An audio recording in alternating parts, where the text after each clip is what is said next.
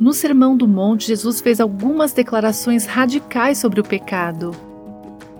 E se a sua mão direita o fizer pecar, corte-a e lance-a fora.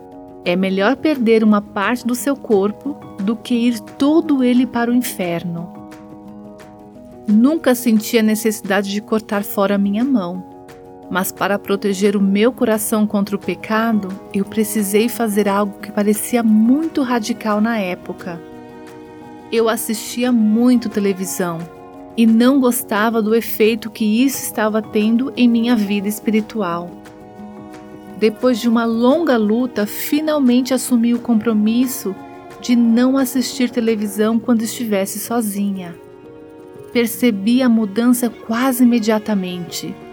Meu amor por Deus foi reacendido e o meu desejo por santidade renovado. Existe alguma fonte recorrente de tentação para você? O que seria necessário para removê-la? Como alguém que optou por uma mudança difícil, posso dizer que vale a pena.